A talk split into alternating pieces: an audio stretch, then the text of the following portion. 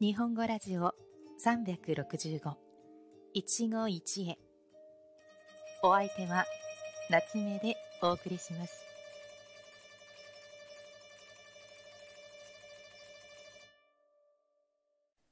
皆さんこんにちは。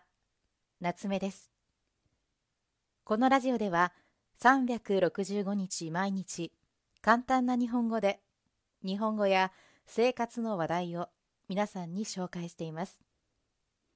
短いので毎日聞いて日本語の勉強に役立ててくださいね。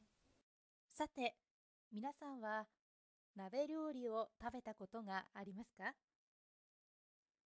鍋料理とはもうそのままの意味でお鍋を使って作る料理です。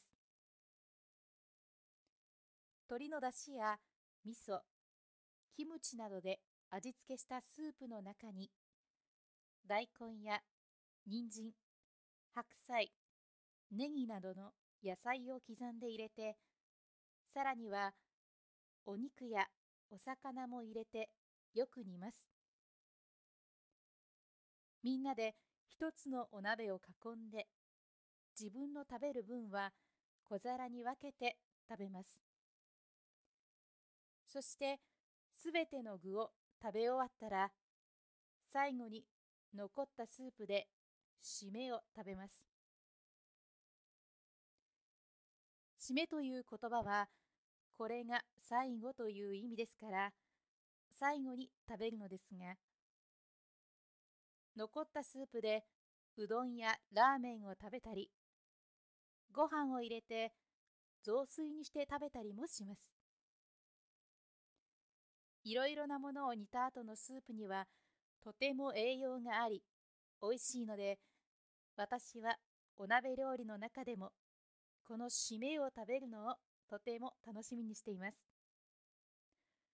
私も同じという人は結構多いのではないでしょうか。鍋料理は材料を切って煮るだけなので準備も簡単ですし何よりたくさんの野菜を食べられて栄養も満点。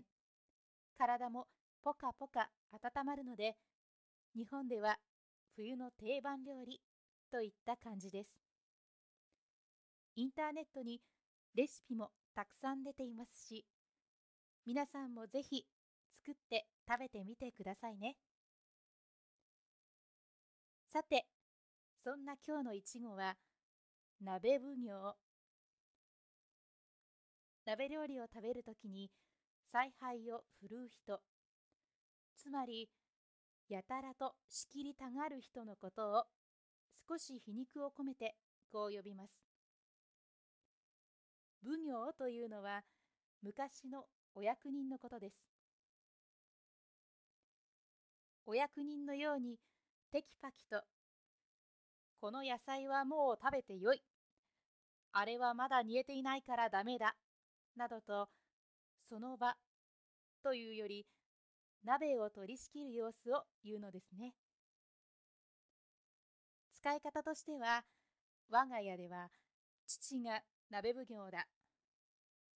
あの人は鍋奉行らしいよ。などと使います。しかしお鍋という一つの料理の中にも人間関係が垣間見えるのはたかが鍋、されど鍋ですね。それではまた次回お会いしましょう。良い一日を。またね。